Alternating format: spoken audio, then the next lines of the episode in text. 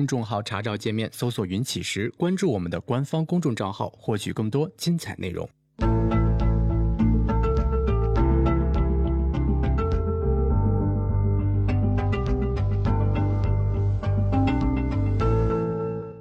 行到水穷处，坐看云起时。欢迎大家来到静言股市。呃，今天呢，就是一上来我们聊行情哈，我想跟大家聊一个，就是可能不怎么，就是大家不怎么爱听的一个话题哈。嗯，就是今天这个行情没有什么太多可说的啊，因为呃，昨天说完了之后呢，就是后边市场呢新一轮的。短线上涨刚刚开始啊，它不会说，呃，一天之内就结束啊。当然，走微转也有可能了哈。但是呢，呃，微转的概率毕竟相对比较小啊，所以这种情况下呢，可能后边要发展几天。呃，这样的话呢，我们关于行情呢，今天就不用多说。我今天想跟大家聊一个什么话题呢？这话题啊，就说这个，呃，就是我我们很多人哈，这个尤其是呃一四一五年新入市的人来讲呢。呃，我觉得有点，就是可能你很难理解哈，就是我我就直接先说哈，可能是有点被宠坏了，那说什么叫宠坏了呢？简单来说啊，就这个行情啊太简单了啊，以至于呢，就是就是你想啊，这就是这么去做，那么去做，就想着去挣钱，就这个从从一四一五年这以来哈，咱们就不说前面的这个牛市啊，前面牛市我们不讨论。我们就说后边这一段，就这一段熊市，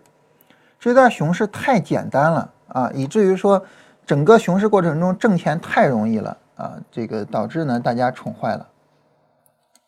啊。怎么这么说呢？我们我们来看一下熊市这一段走势哈。呃，在整个过程之中呢，首先呢是一段波段下跌啊，然后呢跟着一段波段的反弹啊。当然这个波段反弹呢，嗯，本身是不值得操作的嘛啊，因为它。呃，是第一波的波段下跌之后的这个波段反弹。如果你要做呢，你在这儿买进，你肯定是不会亏损的，就是赚钱多少的事情啊。然后一个波段下跌啊，这是带来了波段之间的背离啊。然后呢，呃，尤其是深成指这个地方创新低，给了一个买点啊。后边呢就展开了一个大幅度的反弹。然后后边一个波段下跌啊，这个又带来一个新的背离啊。然后在这儿买进啊，一个一个比较明显的反弹。然后波段下跌，根本就没有创新低啊，在这儿买进，那至至少不会亏损，就肯定是不会亏损的。你如果说当时买了权重股的话，呃蓝筹股的话，表现还会比较好啊。后边这是一个很小的波段回调啊，后边是一个明显的波段回调，你在这儿买了，你百分之百不会亏损，就挣多挣少的事情。所以整个过程中，你发现就是买点第一啊，我我我我我刚才说这个 宠坏了这个概念哈。呃，宠坏了这概念，两点：第一，买点极其清晰，啊，就是买点清晰到了，你只要懂，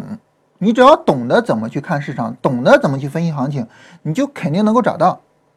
啊，所以这是第一点，就是买点就是清晰到了，所有人一眼看过去都知道。第二点呢，就是每一个买点都不会亏损，也就是说，就是赚多赚少的事情。啊，你你你，比如说你能拿得住，可能你赚的更多一些。比如说你选股选得好，你可能能赚的更多一些。但是无论如何啊，我我我我们看就是这儿的短线买点也好，这儿波段买点啊，波段买点，波段买点啊，这样波段买点也好，无论哪个买点，绝对不会亏损啊。就是说你选股选坏了啊，然后呢没有选好股票啊，或者是呢我赚了一波我就跑掉了啊，没有从头到尾的拿拿住，等等等等。啊，无论什么，你可能赚的不多，但是呢，你无论如何你亏不了。所以，当买点每个买点都很清晰，然后每一个买点都不会亏损的情况下呢，这个时候我们难免会产生一点点，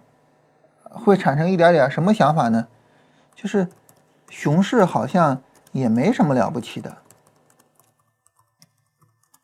啊，就会产生这样一种想法。呃，产生这个想法呢是。这昨天我跟一位朋友聊天哈，这个，呃，都已经比较晚了，呃，昨天跟振兴我们一直在这工作，到了八点多才回家，呃，然后呢，回家之后呢，呃，我我又看了一会儿盘，然后呢，大概复盘复了一个小时，啊，所以基本上都十一点了。然后当时有有一位朋友找我，然后跟他语音聊了一会儿，也也很长时间没有聊过了哈。然后他就在那儿给我感慨，哎呀，说这个熊市走太简单了啊，这个挣钱太容易了，那熊市也没什么了不起的嘛。啊，然后 我我就有点这个无话可说啊。当时我就跟他开玩笑，我说对你没话讲了啊，关了睡觉吧。那时候都十一点半了啊，然后就关了睡了。睡了之后呢，说实话，呃，也没怎么睡着啊，就老在想这个事情。我我我，所以我就觉得就是这个事情呢，很值得今天跟大家说一下，因为就真的不要太轻易的去，就是觉得哎呀，市场很简单啊，这个挣钱好像也没什么难的嘛，啊，熊市也没什么了不起的嘛。啊，就是你你有这种感想，其实非常简单，就是因为这次熊市真的太简单了，啊，我们这次熊市呢和零八年的熊市很像，呃，非常的简单，呃，我倒不是说跟零八年的熊市很像的地方在于，就是它的买点跟零八年买点也一样啊，这倒不是，呃，零八年呢就是基本上没有什么太明显的有操作价值的，呃，比较大的反弹啊，尤尤其是呢没有什么太明显的。就是，呃，那种大幅度的上涨出来啊，这个这个是实情啊。但是呢，跟零八年一样的就在于它比较简单，跟零八年一样比较简单啊。当然，我我这儿画的是中间忽略了一点那种比较小的不断回调啊。如果说我们把所有的不断回调都画上的话，大概是这样的一个情况。你看它简单到了什么呢？中间每一次不断回调都破新低，每一次不断回调都破新低，以至于说你绝对不会受骗，啊，然后呢，你最终进场在这儿进场，然后整个牛市就此展开，所以简单到了就是你只要一买进，整个牛市就开始了，就简单到了这种程度。那你说熊市它还能更简单吗？不可能了嘛，不可能更简单了，啊，所以呢，呃，咱们这次熊市呢和零八年的熊市很像，就是。呃，非常的简单啊，以至于说出现亏损很难，非常难以赔钱。但是如果说我们往前看一看啊，比如说你看看这个熊市，你没发现啊，这个熊市是不是就没有那么好处理了呀？啊，就没有那么好处理了。然后呢，如果说我们往后看一看，我们看看这个熊市。你有没有觉得这个熊市好像也不怎么好处理呀？嗯，比如说，呃，你你你你会不会在比如说这样的地方呀，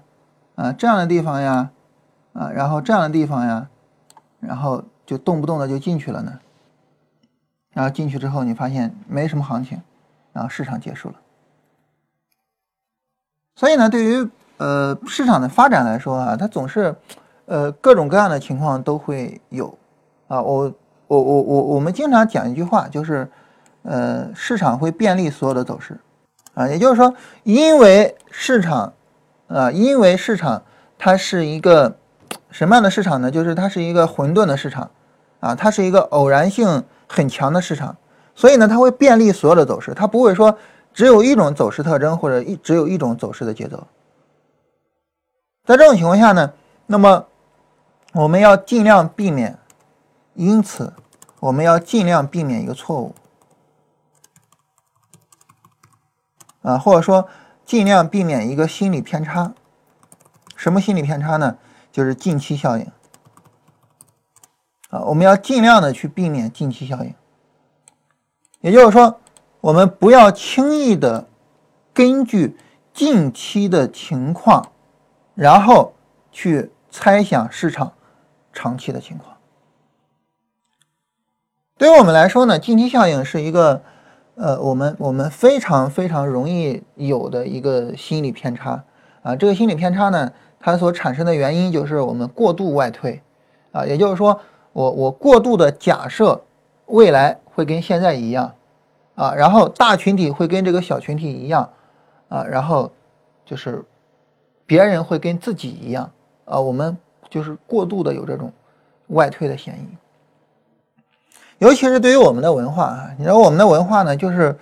就是一个呃以己夺人的，然后往外推的这样的一种文化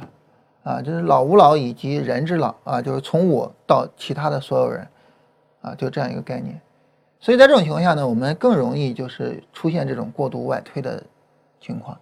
啊。你比如说，呃，我们动不动的就贴标签啊，然后山东人这个都是比较憨厚的啊，比较人高马大的啊，比较能喝酒的啊，等等等等的啊。但是其实呢，可能山东人包含着各种各样的啊，既包含着像我这种就是外表看起来好像是一个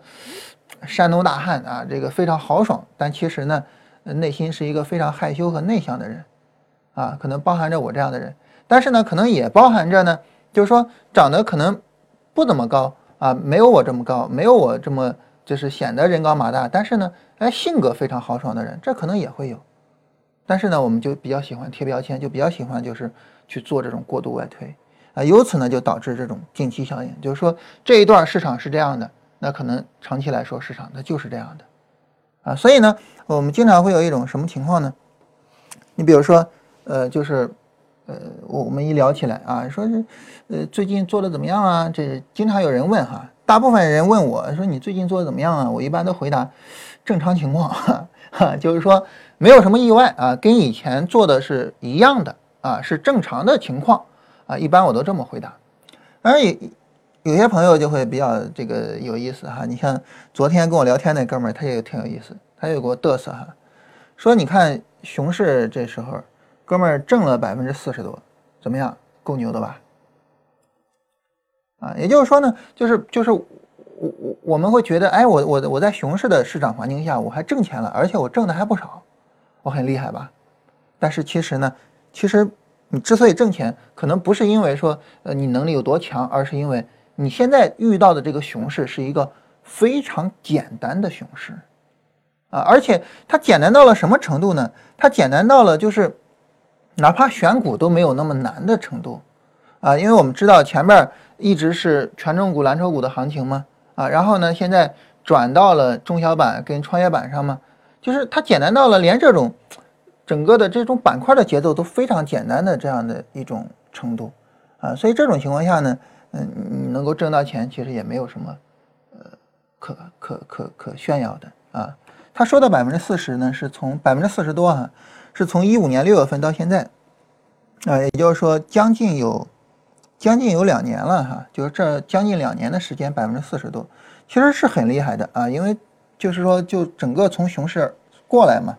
啊，然后呃自己的资金峰值不仅仅超过了牛市最高的时候。啊，而且还超过它，超过了百分之四十多，是很厉害，是很厉害。但是呢，你不可否认，有一部分原因是因为市场行情的问题，啊，所以我我我这个人大家也知道哈，我我昨天也说了，就是我很不喜欢别人跟我客气啊，我也不会跟别人说客气话，所以我就直接说了，呃，我说就是在这样的行情里面挣这个钱其实很正常啊，很很正常，不能说差，呃，当然不能说差，因为毕竟是熊市。但是呢，也未必有你想象中的那么好，呃，所以呢，我觉得，就对于我们来说，我们要有很重要的一点，就是不要受到近期效应的影响，不要过度的去外推，不要过度的认为市场未来会像现在这样，啊，这么简单，这么容易去挣到利润。那你说怎么我才能够做到不过度外推呢？怎么我才能够去做到，呃，怎么样呢？一个最简单、最简单的办法，大家知道是什么呢？就是复盘嘛，啊，最简单的办法就是复盘。嗯，昨天呢，我跟振兴我们录节目哈，然后一直搞到了大概有七点四十多啊，快七点五十了。然后呢，振兴走了之后呢，跟雅琪我就说，因为我如果八点多再回的话，有点太晚了哈。我跟雅琪说，我们抓紧时间啊，哪怕十分钟、二十分钟，我们复一复啊，就是每天保持着。那种复盘的感觉嘛，然后跟雅琪呢，我们就复了我们，呃，这个一些想法。呃，当时复盘呢，嗯，我们把螺纹复了一下，啊，把螺纹复了一下，因为那个想法呢，我们前面复过豆粕的情况，复过玻璃的情况啊，表现都还可以，啊，昨天呢专门复了一下以前没有复过的螺纹的情况。那复完之后呢，这个我就回去了，回去之后我就把这个螺纹。豆粕和玻璃的走势又重新看了一遍，把复过的盘每一笔每一笔的看一遍，看看这个思路怎么去调整，啊。然后呢，今天早晨我过来，雅琪就跟我讲啊，他又复了一个新的品种，就是复了一下白糖，啊，白糖的效果很差啊。大家其实看一看白糖最近的走势，你也能够发现哈，呃，白糖最近的走势基本上就这样啊，最近的走势走得很不理想啊。还是那句话，就是市场会便利所有的走势嘛，走得很不理想啊。他说白糖表现是非常差的。啊，然后呢？今天早晨跟雅琪，我们又把白糖复了一遍。所以你你说怎么样能够说不过度外推呢？怎么样能够说，哎，你复了豆粕之后，你觉得哎呀方法特别好，然后你就不认为说这个方法就是特别好呢？其实最简单最简单的一个办法就是，你再复复其他的品种，你多复复盘，多经历经历市场走势，让这个方法多经历一些考验，这是最简单也是最有效的办法。那如果说在股票上呢？你复盘经历过，呃，从这个一一年年末啊到呃一二年啊，不是从一一年年初啊到一二年年末这两年的走势，你复盘复过这两年的走势，你就知道熊市不是像现在这么简单啊。如果说你复盘，当然在前面的数据呢，零五年之前的数据，呃，不是很准确了哈。我们现在已经很难得到呃。零一到零五年的准确数据了，但是如果说你复过这一段走势，你也能够知道，熊市没有那么简单，啊，就像这种复杂的熊市也有很多，也有很多，然后能让我们亏损的熊市也有很多，所以对于我们来说呢，就是，呃，总体上来说呢，就是经历的多了，呃，你才能够更好的去看待市场，更好的去看待自己的和市场的。过去与未来，呃，大家也知道，我这两天呃就在那看那个利弗莫尔的那个股票作手回忆录嘛，就像他所说的，就是华尔街没有新鲜事，啊，投机这个事情呢，就像山岳一样古老，所以对于我们来说呢，呃，我们最重要的财富就是过去的走势，我们最重要的财富就是我们能够从过去得到经验，啊，但是很可惜的是。绝大部分的交易者呢，嗯，不是这样子啊。绝大部分的交易者恰恰像黑格尔所说的，就是人类能够从历史中得到的唯一教训就是，人类从来不在历史中去谋求教训。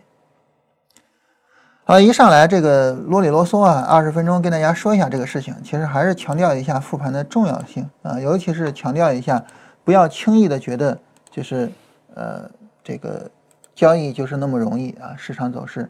就是那么简单。我们来简单看一下大家的问题哈，大家有啥问题也可以发一下。呃，有朋友说啊，这个呃，你分析的时候呢是以上证指数作为背景的啊，但是呢，上证指数并不包含所有的股票。那如果说上证指数不好，但是其他的比较好，那这个时候我们能不能操作其他指数中的个股啊？答案是当然可以。第二呢，就是上证指数作为整个股市的操作背景靠谱不靠谱？嗯，这个是这样哈。首先来说呢，就是，呃，主要的四个指数啊，上证指数、呃，深成指，呃，然后中小板指和创业板指，主要的这四个指数呢，它们基本是同步的，啊，基本是同步的。所以呢，那么我们分析其中的一个就可以了。其次呢，就是我们想要获得更为丰富的信息量，以便于更为有效的指导我们的操作，呃，还是应该。四个指数同时看啊，包括我们呃比较常用的像沪深三百指数，对吧？呃，像这样的几个指数呢，同时去看，嗯，还是应该这样子。当我们几个指数同时看的时候呢，我们能够获得更为准确的信息量啊，尤其是尤其是我们能够更好的去指导着我们去选择股票。当时关于选股这个事儿哈，我们也曾经跟大家说过，就首先呢就是看大盘的情况。其次呢，去呃选小盘股还是大盘股？选小盘股还是大盘股？怎么选呢？呃，说白了哈，就是呃从什么角度呢？我想想哈，说白了就是四个指数的对比啊，尤其是上证指数和中小板、创业板的对比啊，这时候我们确定我们去选小盘股还是大盘股。然后呢，就是行业，最后呢是到个股啊，或者是行业币。就大概这样一个顺序，大概这样一个顺序，啊，比如说比较典型的就是现在其实分化还没有那么严重啊，比较典型的呢就是前一段时间的这个分化比较严重啊，前一段时间我们看，呃，上证指数是一直在往上走的啊，但是呢，呃，中小板跟这个创业板呢，嗯，它其实已经是在往下走了，对吧？然后不断反弹不创新高嘛，然后已经在往下走了。还有呢，就是在牛市那一段时间里边，在牛市那一段时间里边呢，嗯，中小板跟创业板在很多时候跟上证指数这个重合的也不是很好。我们看在这儿上证指数大涨的这一段，然后呢，创业板是没怎么涨的，啊，但是呢，你你能够很容易的去判断出来他们的。这种强弱度出来，啊，你比如说，我们简单的跟大家过一下哈，比如说前面在 前面在熊市里边，也就是我们刚才提到的，从呃一零年年末、一一年年初到一二年年末的这个熊市，在这个熊市里边呢，创业板的下跌幅度一直是比上证指数要大的。我们来看哈，呃，我我们仔细的去看其中的每一段。我们会发现，创业板的下跌幅度总体上来说都是更大的。在创业板的总体下跌更大，包括到最后一段的时候啊，在创业板的总体幅度下跌更大的情况下呢，在一二年年初的这一波行情呢，可能我们不会说明显的去选择创业板，可能不会明显的去选择创业板，但是后边就我我们就发现不一样了，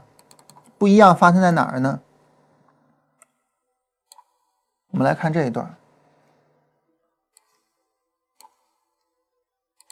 在这儿的时候，一个拉升，回撤，啊，当然，大盘也是拉升回撤。我们看到创业板更强，但是往后，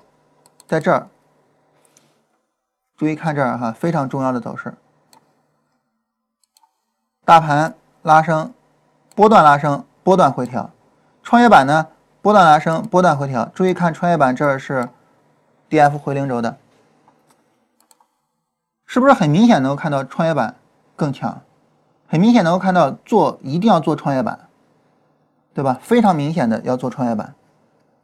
啊，然后在这儿这一波拉升，当然上证指数没有创新高啊，创业板创了新高，说明它更强。然后后边这个走势，就这一波下跌，看到没有？哪怕这一波下跌，我们只比这一波下跌，我们不比别的，大盘跌得更狠，创业板跌得更少。当然，这是一个波段回调，很明显，这是一个要买股票的时候。那买股票买谁呢？当然要买创业板，毫无疑问，当然要买创业板。然后后面呢，又一个波段上涨，在这个波段上涨之后呢，我们看这一波行情，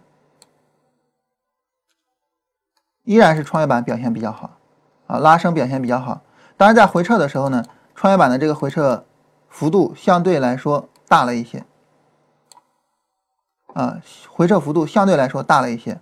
但是呢，你看大盘创新低的时候，创业板再创新低吗？没有，没有再创新低，所以在这一波里面，很明显还是创业板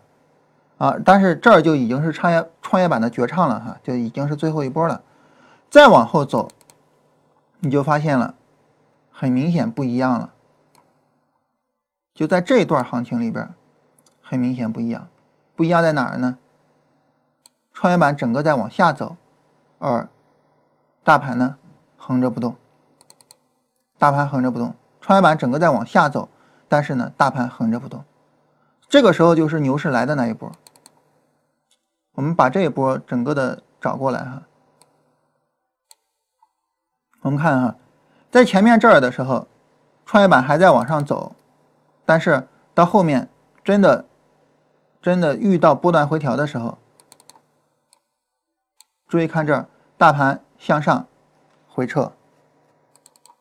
这是一个毫无疑问的买点，而大盘毫无疑问的比创业板要强。也就是说，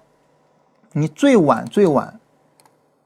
就是最早你发现市场的风格转变，最早在什么地方发现呢？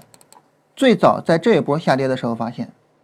就大盘横着，但创业板在往下走，最早在这儿发现。最晚最晚，在这儿发现最晚了。无论如何，最晚了，不可能比这个更晚，在这儿一定要发现大盘更强，因为创业板在创新低，但是大盘不创新低。然后这一波就是权重股和证券的行情，创业板在这一波根本就没有涨，然后再往后，再往后市场呢再度进入到一个波段回调之中，就是一五年一月份的一次波段回调，但这一次波段回调你发现节奏又变了，大盘创新低的时候，创业板在创新高，所以你就知道这波要买创业板，啊，要买创业板，那当然后边基本上就是同步的了。啊，整个前面这是，呃，前面的这个一整个熊市过程啊，跟大家简单的过一遍。也就是说，从前面创业板比较弱，大概发生转折啊，我们跟大家把整个这个大致上跟大家标一下哈。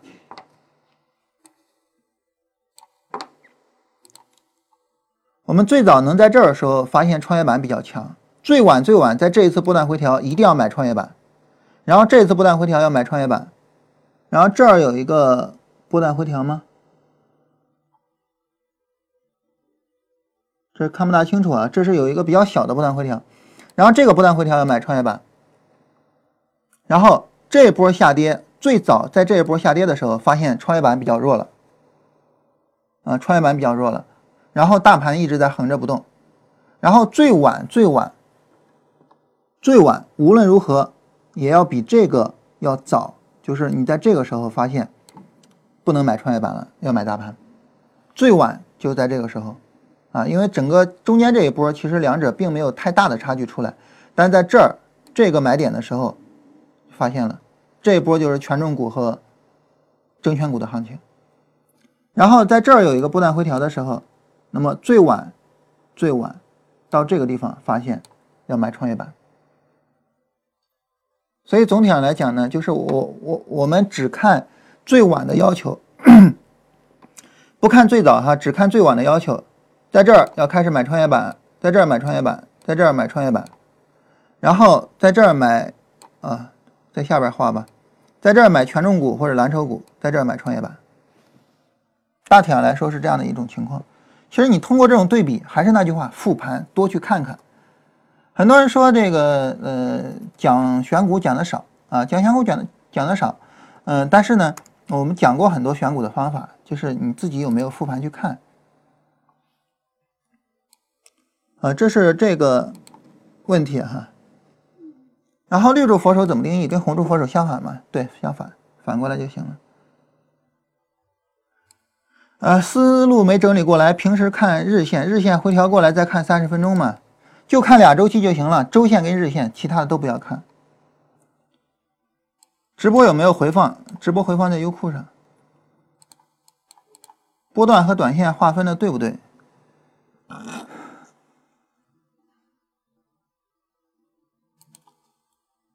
三零零幺幺五。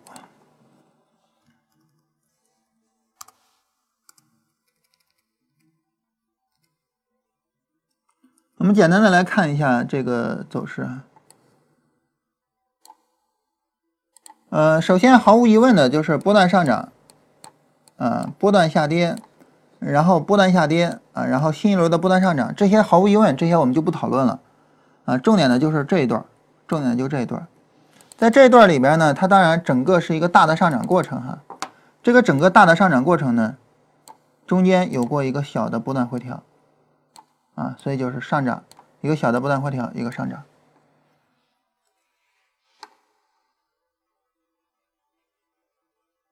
佛手是看 MACD 柱子最长的给的三分之一吗？是的，啊，最长的给的三分之一。好，大家如果没有什么新的问题呢，我们接着往下讲这些文章哈。接着往下跟大家聊这些文章。呃，前面呢我们聊到哈，就是我们使用呃行情段落的排列去分析市场，嗯，然后呢我们通过 MACD 去定义它啊，然后分析呃定义出来行情段落排列之后呢，如果说行情段落是有序排列的，就是趋势式啊；如果是无序排列的呢，就是震荡式。有序向上就是多头市场，有序向下就是空头市场。那如果说呢多头市场结束了啊，我们就要把我们的多单卖掉。啊，空头市场结束了，我们就要买多单，所以这种情况下呢，那么多头市场和空头市场的终结信号对于我们来说是至关重要的啊。我们给了几个终结信号，那这几个终结信号呢，在我们之前的这三篇文章里边哈，这个我们给大家挨个来看一下。首先，第一篇文章就是行情转折与买卖点啊，行情转折与买卖点啊，也就是说呢，这个对于我们来说呢，我们重点关心的就是买。和然后再卖掉嘛，因为做股票你是只能是先买后卖，呃，所以这种情况下呢，我们要聊的呢就是空头的终结买进嘛，和这个多头的终结也就卖出嘛。呃，我们昨天呢聊了一下关于这个行情延续的概念啊，就是如果说对于空头来说啊，行情延续的概念呢，就是市场不断的下跌创新低，以及呢市场反弹不过前期高点。那行情终结是什么呢？行情终结，说白了哈，如果说一句话来描述所谓的行情终结，不就是行情不延续，就是行情不延续。也就是说呢，如果说市场下跌不创新低了啊，或者是市场反弹过了前高了啊，或者是怎么怎么样，那好，那它就是行情终结了啊。所以呢，嗯，你可以理解就是说行情终结啊，跟行情这个不延续。啊，它其实呢是一个呃相对等的关系啊，相对等的关系。好，大概呢就是呃这样的一个情况，大概就这样情况。然后呢，呃，我们具体的来看一下关于行情终结的情况。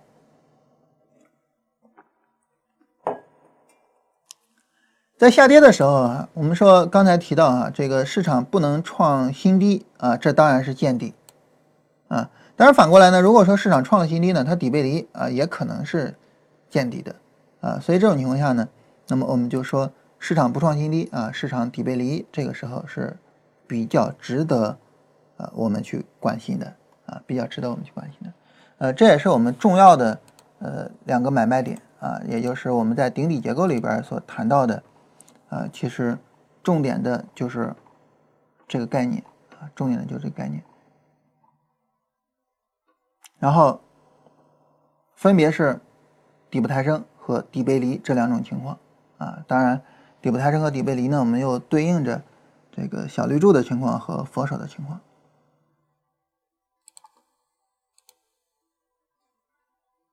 然后呢，这个如果说我们通过裸 K 去分析啊，假如说我们是通过裸 K，然后呢，我们不通过呃指标，那我们就有一个问题。这个问题呢，就是。呃，你判断底部抬升这个好判断啊，因为没创新低嘛，我们都能看出来。但是你判断背离怎么判断呢？对吧？通过裸 K 去判断背离，哎，这个感觉很有难度啊，这个感觉很有难度。那怎么通过裸 K 去判断背离呢？怎么通过裸 K 去判断背离呢？这时候呢，我们就涉及到就是关于背离的本质是什么啊？背离的本质呢，其实就是时间和空间的压缩。这个对于我们来说啊，是一个至关重要的概念。在这儿，我们简单的跟大家来聊一下哈，就是我们可以想象，就指标的所有判断啊，所有的指标来源于价格，所以呢，指标的所有判断，那么肯定也来源于价格所能做出的判断。也就是说，你说我我我做出来一个判断啊，背离也好，或者什么也好，我通过指标做出来的啊，但是呢，那你说我通过指标能够做出来这个判断，但是我通过价格做不出来，这是不可能的，因为指标就来源于价格。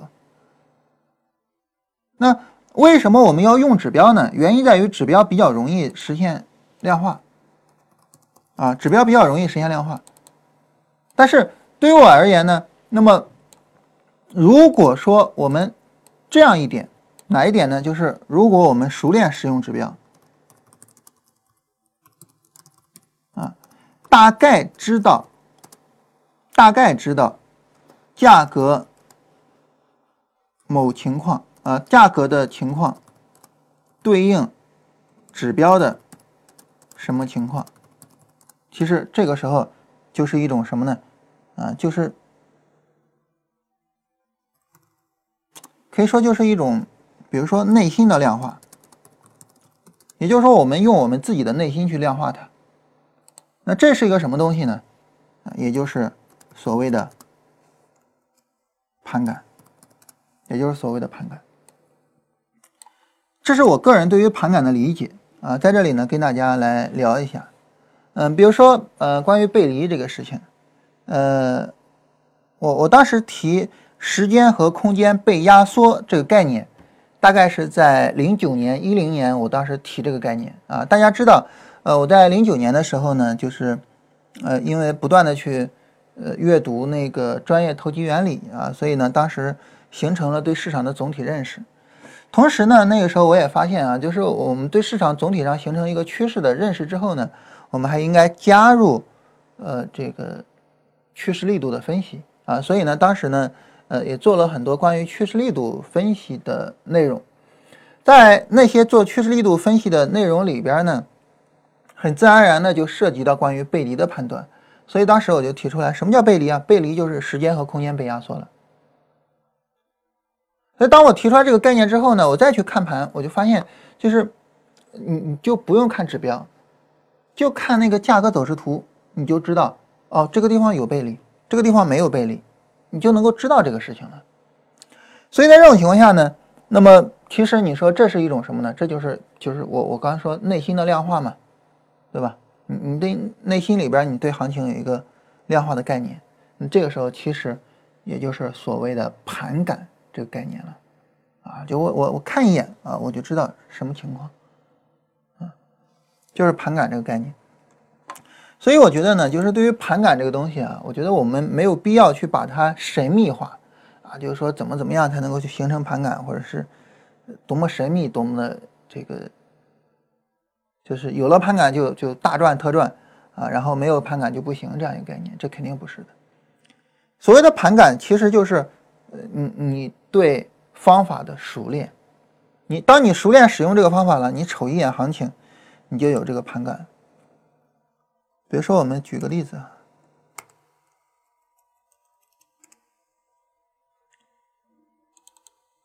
嗯，在这一天的时候，我不知道大家是不是还有印象。当时呢，我们盘面是这样的盘面啊，然后我当时就说，这个关于呃这儿有一个背离啊，我说如果说你要做十分钟，这个背离你是不用管的；如果你要做一分钟，那这个背离你就可以去买进了。但是当当时呢，大家能够看到这个。市场走势就是这样的，那我怎么知道一分钟上有一个背离呢？对吧？那个市场走势一分钟图，我我我们并没有拿过来看。在你并没有拿过来看一分钟图的情况下，你怎么知道一分钟图在这个地方一定是有一个背离的呢？十点在这儿有一个进场点，为什么呢？其实说白了就是就是就是熟悉了嘛，啊，就是熟悉了嘛，所以没有什么其他的。那这个时候呢，当你熟悉了之后呢，你就可以瞬间的在那个时候做出来判断啊。比如说，如果说我们做 IF 的话，也就是说做股指的话，假如说我们做股指呢，我们就有可能，有可能，然后呢，瞬间形成一个判断，然后呢，我们在这个地方去进行操作。那你说这个时候你你非得把它神秘化，你说它是盘感也没有问题啊，你非得把它神秘化。说是盘感也没有问题，但是，呃，它其实就是一个，就是非常快速的对于指标情况做推断，其实就是这样，就非常快速的对指标的情况做一个推断，啊，你比如说，我们举个例子哈，就这个点，我们现在仅仅看价格，我们不去猜的话，你大概知道呢，就是在一个比较低的、非常低的一个周期上，大概会是这样的一个走势，上涨。反抽，呃，不是下跌，反抽下跌，然后这儿可能会有一个力度的减弱，啊，尽管可能没有背离，但是可能会有一个力度的减弱出来，啊，当然这个周期应该非常低哈，哪怕是在一分钟图上可能都展示不出来，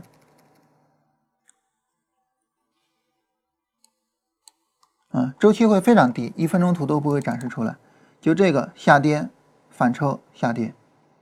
啊，这儿应该会有一个力度的减弱，尽管未必会有背离。我看一下这儿有没有秒线啊？这个是五秒线的走势，我们通过五秒线的走势大大致上看一下，就是下跌反抽下跌的这样的一个情况。啊，这是十五秒的情况啊，到三十秒可能就会比较稳定了哈，啊，大概在三十秒上就会比较稳定，就是下跌反抽下跌，啊，然后呢，呃，在这儿有一个力度的减弱啊，尽管未必减弱到背离的程度，啊，我们看这是前面下跌这个绿柱嘛，很明显后边这个绿柱是比它要小的，那对于我们来说呢，其实。可能你不需要说，就是呃，非得把那个十五秒啊，或者说三十秒或者怎么样那个走势给调出来。可能你就在盘中看着价格走势这么一波动，你就知道在这个地方有一进场点。啊，这个进场点是一个级别非常低的进场点啊，可能是一个三十秒的下跌力度减弱带来的。啊，而这个进场点呢，同时在一分钟上是呈现为一个上涨回撤不创新低的情况。啊，所以在这个情况我就大胆去进场了。那这个时候你做的所谓的短线也好，或者怎么样也好，表面上看你是在做短线，啊，但其实呢，就是你你你是在依托着你整个的技术体系、整个的对市场的判断在做的交易。你比如说，这是一个上涨回撤上涨啊，当然并没有背离的情况，但是呢，在第二段里面上涨回撤上涨没有背离，回撤上涨有背离，在这个地方是一个做空点。因为总体大的背景没有一个背离的情况，所以这个做空点的价值并不是很高。我们在这做一个空单的话，需要快进快出。然后下跌反抽不创新高，在这个地方可以做一个空。然后下跌明显是有一个背离的，这儿下跌反抽下跌啊，明显是有一个背离的。我们在这儿买进，或者是在这儿买进。啊，当然我我我我并不是鼓励大家。拿着股指去做这种短线啊，而且股指现在受到各种限制，也做不了这种短线。我我我的意思仅仅是说，就是不要把盘感神秘化，不要觉得这些东西啊好像多玄乎似的。其实这些很简单，就是当你的方法明确了，呃，当你的方法能够量化了，然后呢，那么你又能够非常熟练的去使用你的方法的时候，其实你就可以非常非常容易的做到。就是看一眼行情，你就知道是个什么情况，以及呢，你该做什么的操作，这不就是所谓的盘感吗？而且呢，大家也知道，就是经常我们，比如说你看一眼行情，你就知道这个行情是在什么周期的图表上去进行演化的，其实也一样，就是一个熟练，啊，就是一个熟练。为什么这个不是在三十分钟上看？为什么要到六十分钟看？就是因为这个行情就是在六十分钟演化的。啊，所以我要到六十分钟上去看它的走势。那说这个东西是怎么来的呢？其实就是对于行情的熟练。啊，我们在这儿顺便说一下哈，就是当你知道了背离的本质是时间和空间的压缩之后，那么这个时候呢，其实你就能够非常熟练的就仅仅根据价格走势就能够去做出来判断。啊，这是关于背离。呃，然后呢，关于后面我们强调这个下跌不盲目看跌。啊，原因在于它只有在下跌中。呃，空头市场结束才会给我们买点，所以这个时候下跌不盲目看跌，这是很正常的。当然后面呢又有了一些非常细节的讨论哈，这些内容呢我们就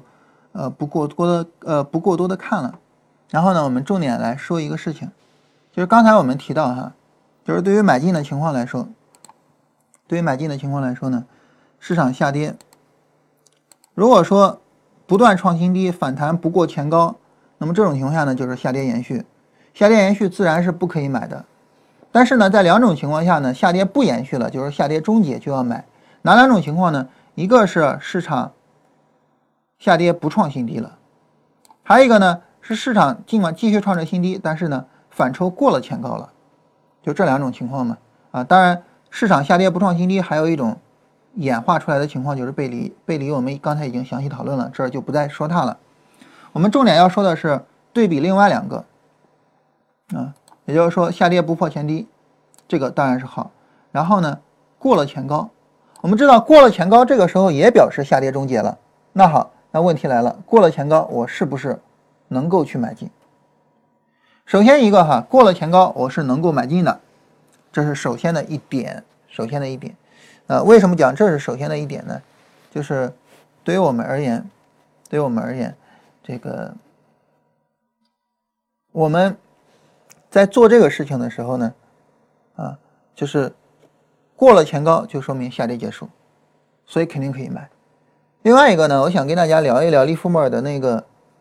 最小阻力路径的概念。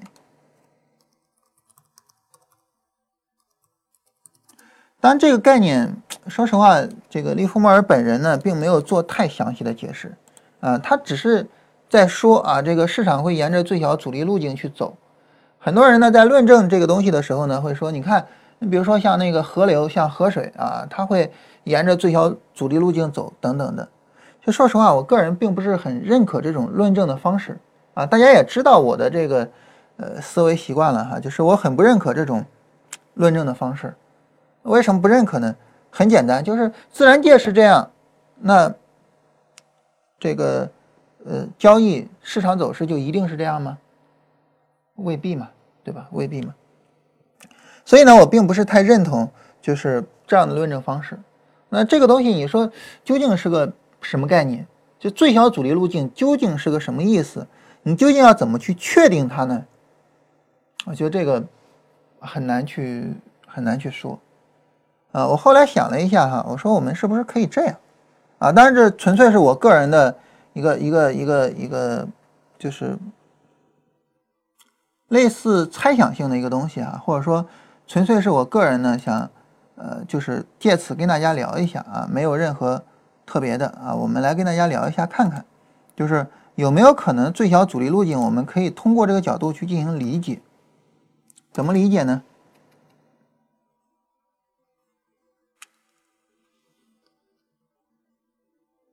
呃，我们通过这个波段的行情啊，或者是通过短线的行情去进行理解。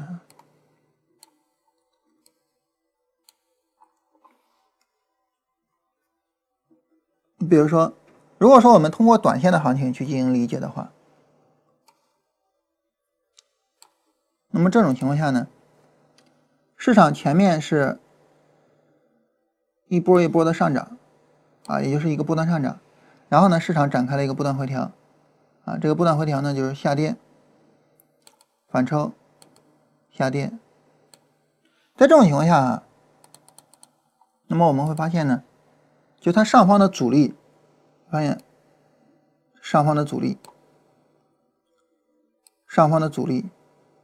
就上方有很多阻力。它下方的支撑呢，就是下方的支撑，啊，下方的支撑。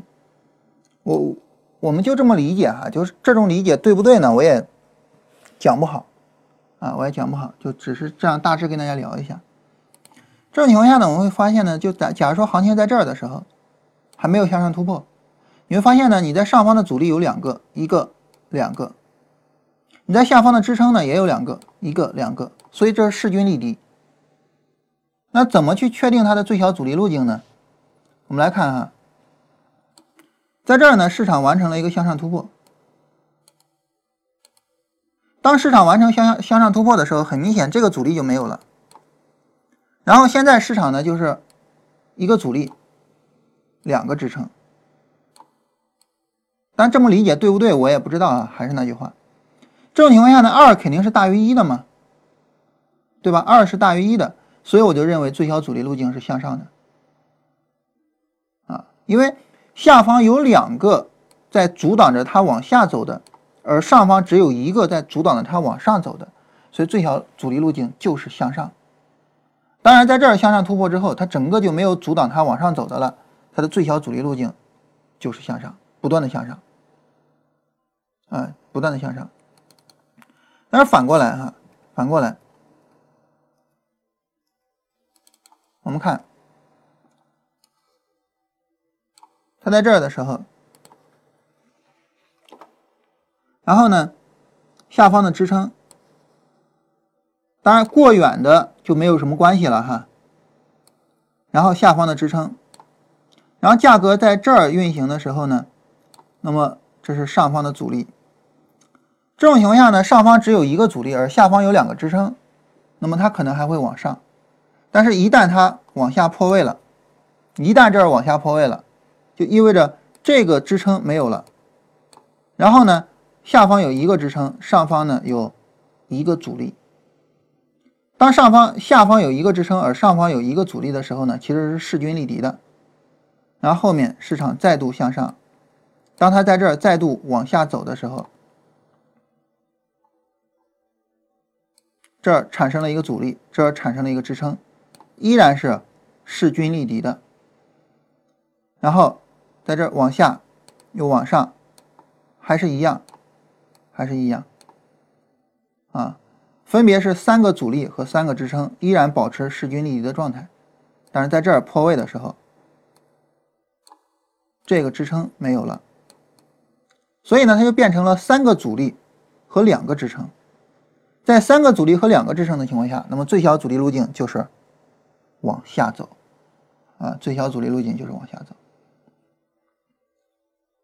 当然，在这一波呢，顺势直接把这个也破掉了哈，就上方三个阻力，下方一个支撑，最小阻力路径就是往下走了，就大概大概这么个意思哈，就这么个意思，我不知道是不是违背了利弗莫尔的原意啊？换句话说就是，我不知道。呃，利弗莫尔是怎么去定义最小阻力路径的啊？但是呢，只是通过这个来跟大家讨论一下啊，就是当市场向上突破的时候，它确实说明啊，那么行情的结束，确实说明行情的结束，确实我们是可以去买进的啊，只是这么去跟大家说明一下。那在这种情况下呢，那我我是不是就可以去买呢？我是不是就可以去买呢？不行，我们还要考虑另外一个情况，什么情况呢？就是成本问题啊，就成本问题。我们知道，对于我们来说呢，就当市场这有一个回调，那么往往上突破的时候，如果说我们在这儿往上突破买的时候，我们在这里引入一个概念哈，就是。叫做推动浪和回调浪的概念。如果说是上涨 N 字，那么向上就是推动浪，向下就是回调浪。如果是下跌 N 字，这个 N 字 N 字形我们已经说了哈，我们就不啰嗦了。如果是下跌 N 字，向下就是推动浪，向上就是回调浪。一旦我们突破买进，这个时候呢，突破买进。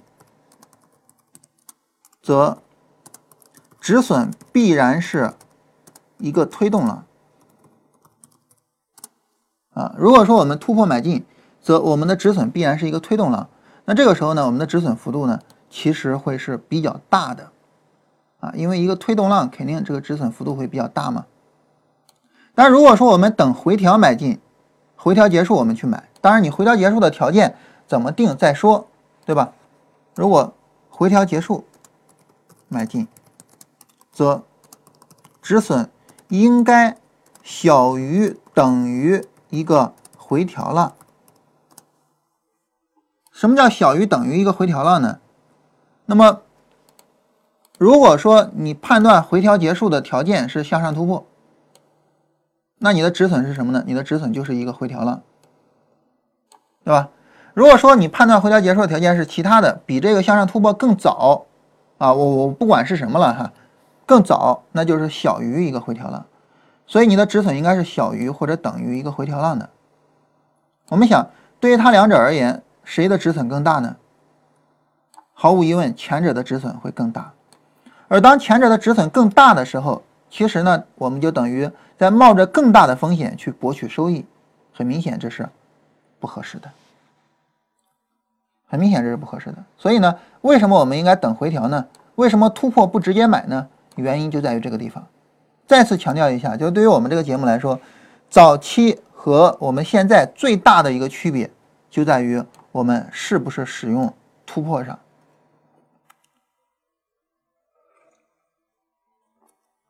在早期的时候，哈，那个时候呢，呃，为了给大家一个非常简单的操作套路。啊，让大家能够理解，就是我按照我的套路去做操作，哪怕再简单，也比没有套路强。所以呢，我们当时使用突破买啊，是突破六十线，啊，然后后来呢，我们就不用了，啊，为什么呢？就在于这儿，啊，就在这儿，就是当你使用突破买的时候呢，你的止损会太大，啊，止损会太大。所以呢，针对那种微转的交易哈，我们使用趋势延续去买，啊，也就是拉升回撤，然后我去买啊，哪怕呢，哪怕使用突破呢，哪怕使用突破呢，我的止损也会更小一些啊。所以这是关于呃这个概念啊，所以这种情况下的话呢，我们的买进和卖出就分别是呃这三个位置啊，跟我们这篇文章里面的内容是一样的。这是关于行情转折跟买卖点啊，我们重点跟大家强调的呢，嗯，主要是三个内容啊，这个这个说起来比较啰嗦哈，这个背离啊，时间空间被压缩，然后呢，呃，阻力最小路径啊，这个概念呢，就是利弗莫尔没有特别的去论证啊，没有特别的去分析啊，我们粗略的跟大家论证和分析一下，阻力最小路径。然后呢，第三个就是关于这个为什么不使用突破？然后我刚才突然又想起来，关于阻力最小路径哈，我们还可以再去阐释一下。嗯，怎么阐释呢？你看，对于一个上涨来说哈，一个波段上涨来说，如果说这个波段上涨呢，它整个发展过程之中的这些低点，如果你在回调的时候破的越少，那么它的阻力最小路径就更容易往上走。如果说在整个回调的过程中，你把这些低点都给破掉了，就意味着呢，它下边的这个下边的这个提供支撑的位置没有了，那么它的阻力最小路径呢，就很难再往上拉升了，啊，所以呢，我们应该关注两点，哪两点呢？第一点就是整个上涨的过程之中，结构是不是完整啊？它是不是有明显的上涨回调、上涨回调、上涨回调？其次是在回落的过程中，市场破掉了几个低点。它破掉的低点越多，那么这个时候呢，市场向上就难度越大。啊，我觉得这是市场阻力最小路径能够给我们提供的思考。我在这儿写一下哈，阻力最小路径提供的思考。第一，上涨的结构是否完整？啊，那么有完整的。N 更好，啊，就是不要一波上去，啊，不要一波上去。第二，第二呢，就是呃回调破了几个上涨低点，破的越少越好，因为破的越少，就说明市场的最小阻力路径呢依然是往上的，而不是往下的啊。这是关于市场阻力路径啊，我们跟大家提出来的一些。值得思考的地方啊，这也是我这两天，呃，在看这个股票作者回忆录的时候的一些想法啊。大家有兴趣可以琢磨琢磨哈，我觉得挺有意思的。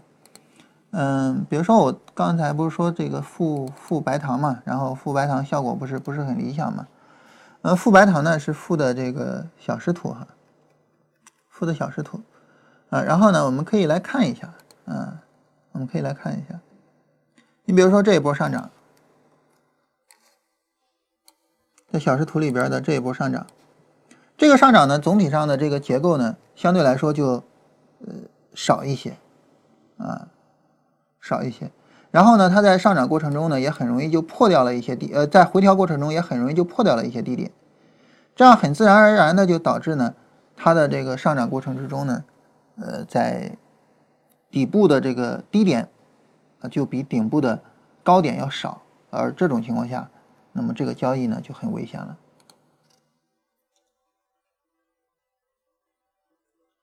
呃，你至于说有些时候行情特别快哈，啊，以至于它没有什么完整的结构，那就更没有操作的价值了。比如说，就像这个走势，一波下跌，一波反抽去做空，啊，那么我们很明显的能够看到，啊，在这个下跌之中呢，它就是一个高点。一个低点中间没有任何结构，就一波就下来了。那这种情况下呢，呃，你做空就没有什么意义啊，做空就没有什么意义。呃，总体上来说就是这两点思考吧，大家有兴趣就琢磨琢磨。好，这是关于行情转折的呃这个这些内容。那么在行情完成转折的时候呢，一个很重要的方面哈，就是。当市场完成转折的时候啊，这个时候呢，呃，它的所附带的一个基础条件也就随之而消失了。所以呢，在市场下跌的时候呢，我们不要根据之前上涨的情况去寻找支撑位啊，而在呃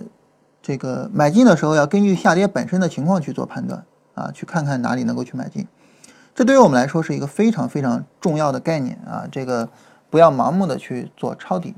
啊。然后呢，比如说。像这样下跌的过程之中，很明显一个波段反弹不创新高，后面就不要再去抄底了，啊，哪怕是像酿酒行业，呃，对于我们来说嘛，酒跟药啊，这是两个最好的行业，哪怕是酿酒行业这么好的行业，有了这个走势之后，也从幺三五零跌到了六三幺，也跌了百分之五十，啊，就这么好一个行业，也跌了百分之五十，啊，所以当趋势转变的时候，千万千万。不要胡乱跟他去做对抗，这对于我们来说是非常非常重要的一个概念。但是大家可能会觉得奇怪哈，说那你这么说，那为什么刚才你还跟我们讲这个最小阻力，还还去考虑这些低点呢？那我们考虑这些低点的时候，并不是把它作为支撑位来使用的，我们只是去计算啊，我们只是去计算，就是上涨的这个阻力。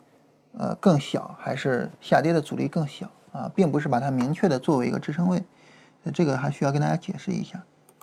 我们来看一下这篇文章啊，就是为什么支撑位没有用这篇文章。嗯，当然哈，这个在问为什么的时候啊，我们首先要考虑的就是是不是啊。如果说你不回答是不是，那这个时候呢就没有意义去讨论为什么。当然我们会发现是。啊，支撑位，尤其是根据，尤其是根据什么呢？根据前面的上涨过程中所寻找的支撑位是没有什么意义的。啊，你比如说像酿酒这个走势，如果说我们根据前面的价格运行说这儿是有支撑位的，啊，这儿是有支撑位的，我们会发现起不到什么作用，啊，并不能起到什么作用。啊，真正意义上说，我我根据这个就是我我我我去买酿酒怎么买呢？就是根据下跌本身的情况，我发现这个地方市场开始进入到熊市，然后下跌，下跌之后一个波段反抽，再有一个波段下跌创新低不做，然后这儿有一个波段波段的一个反抽，啊波段的一个反抽，然后再有一个波段下跌创新低不做，然后这儿一个波段反抽，波段下跌创新低不做，啊波段的反抽，看到吗？波段的反抽，然后波段下跌创新低不做，然后一个波段的反抽，波段下跌。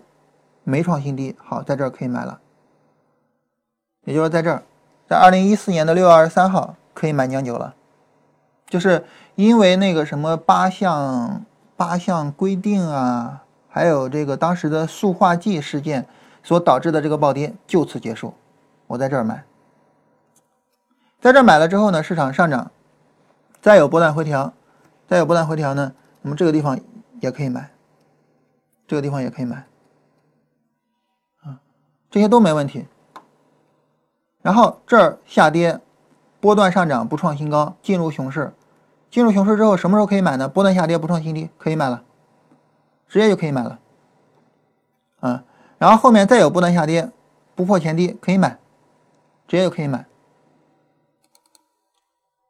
所以这就是根据下跌本身的情况去进行的判断。我之所以判断这个地方可以买，整个的下跌在这儿结束，是因为。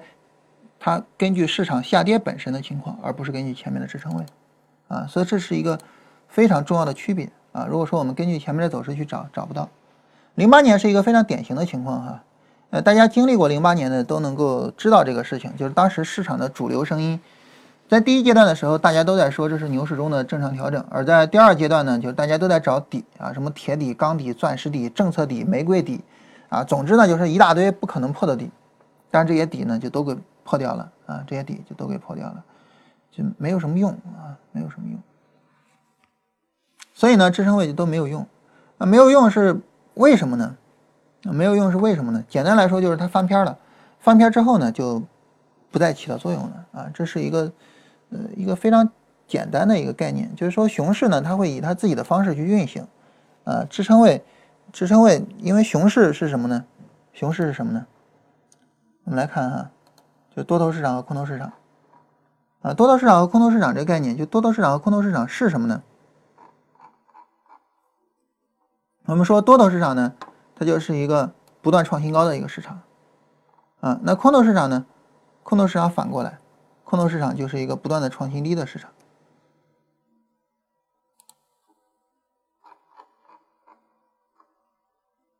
啊，我们来看空头延续嘛，空头延续就两个条件，第一呢，就市场不断创新低；第二，反弹不过前高。那因为市场不断的创新低，然后你找那些支撑位没关系，你找到了我给你破了就完了，对吧？我我在不断的创新低，我在不断的破所有的位置啊。那当然，这个所有的位置也包括你找到的那个所谓的支撑位，我就不断的破，不断的破，不断的破就完了，对吧？非常简单，啊，非常简单。所以这种情况下呢，就没必要去找任何的支撑位，没有意义，没有任何意义。那怎么去判断去买进呢？呃，如果说我们做背离，就是波段背离加那个短线背离；如果我们不做背离，底部抬升做就完了，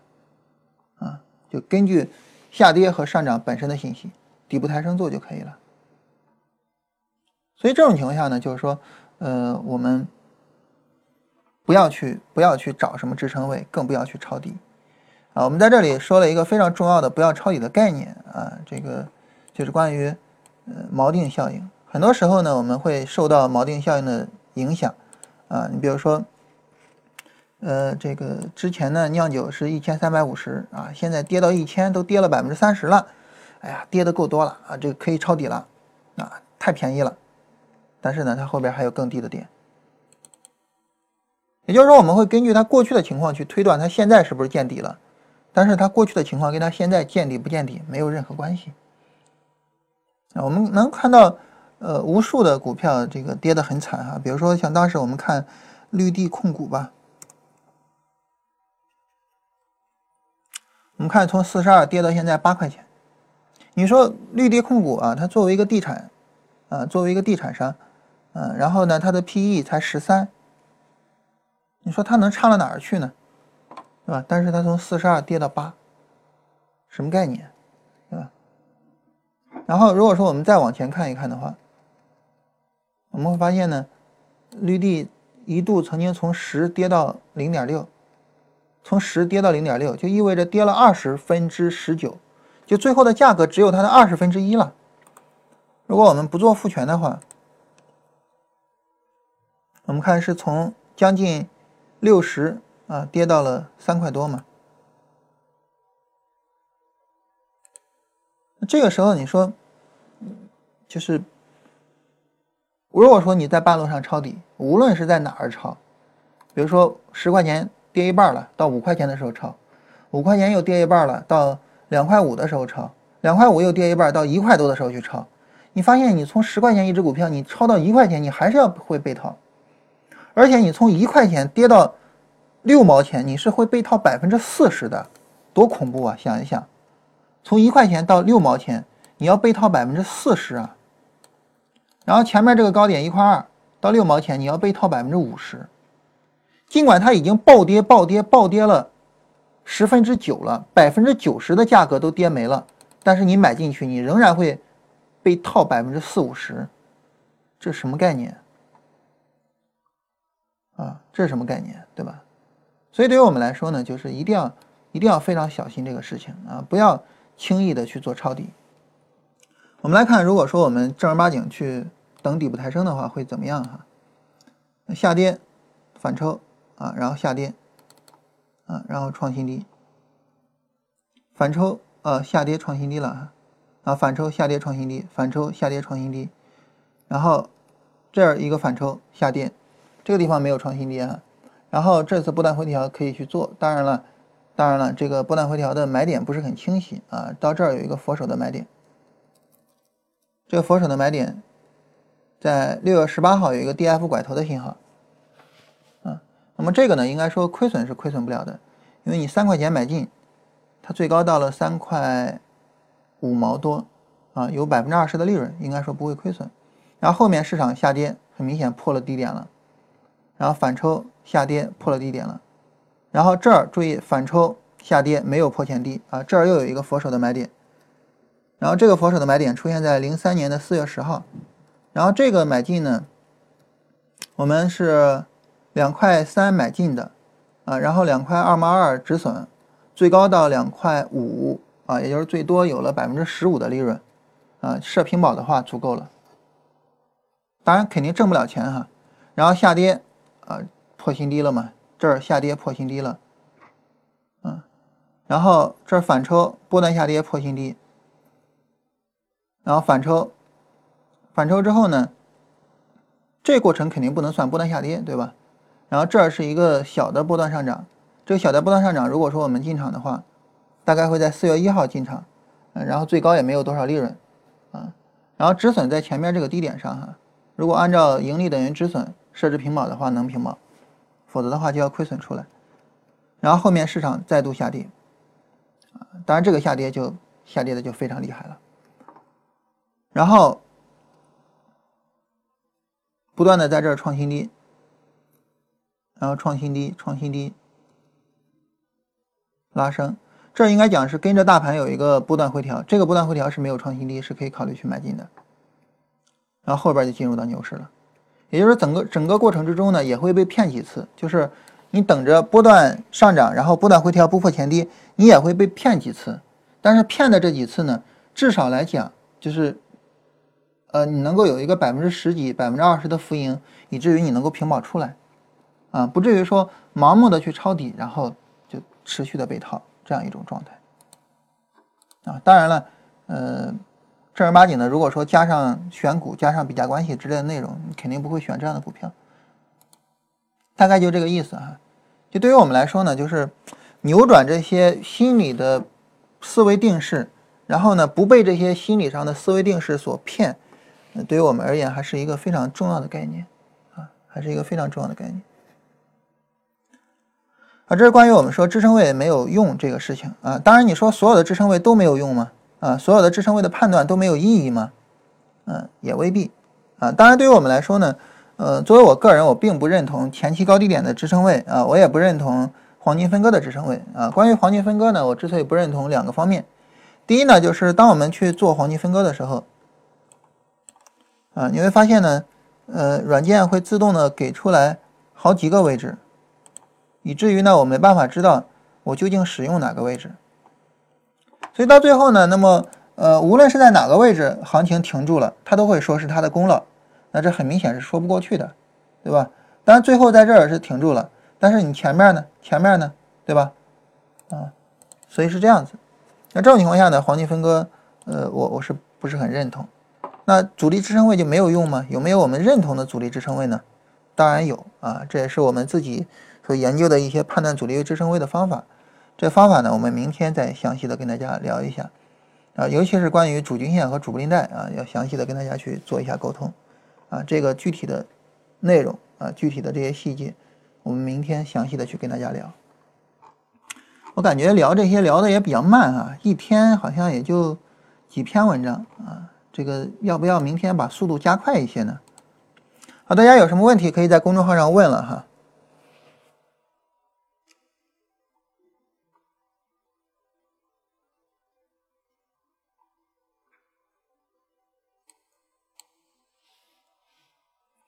零零二五八七今天日线上是不是买点？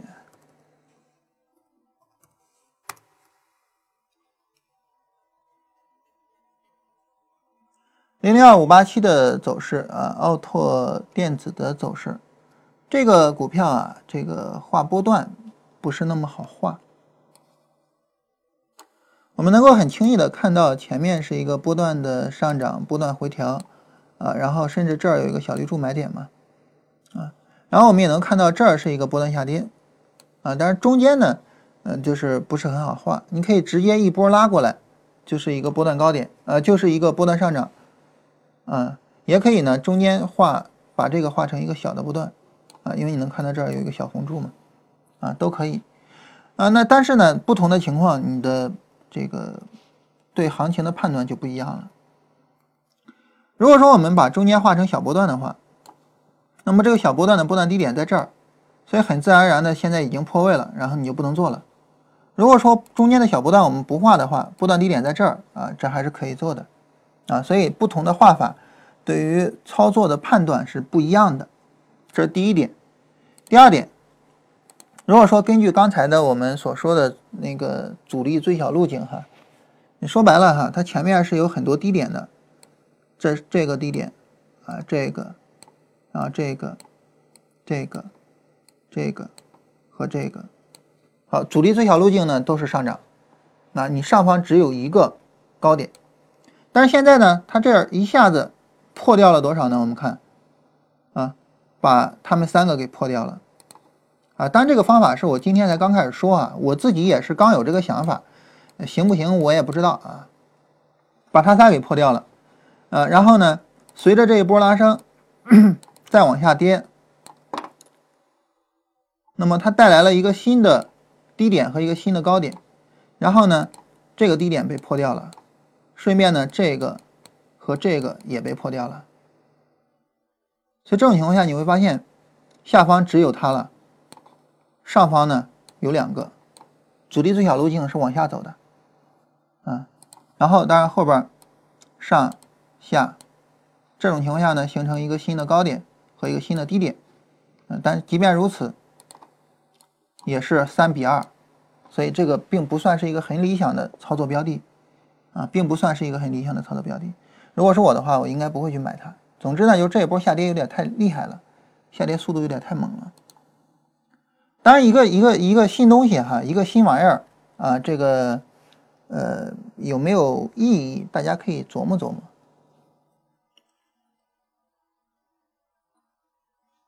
主力组的是谁啊？是谁就看它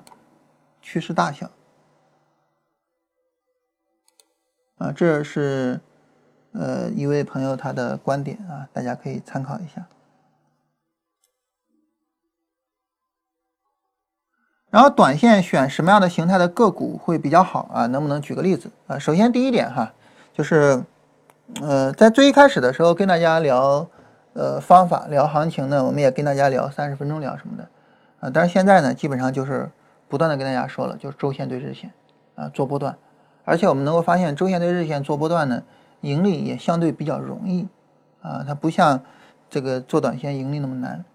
所以呢，短线做什么样的比较好？这个问题我们就不回答了。我们的答案就是不要做短线，没有必要去做短线。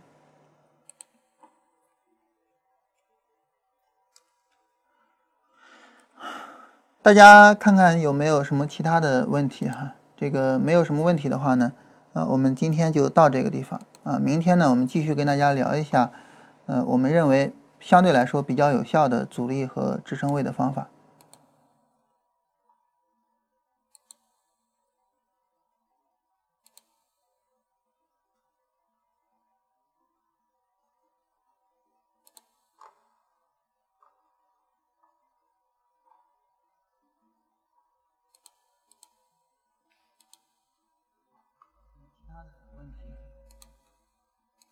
好，大家没有啥问题的话，那我们今天就到这儿哈。这个明天上午十点啊，我们继续跟大家聊一下，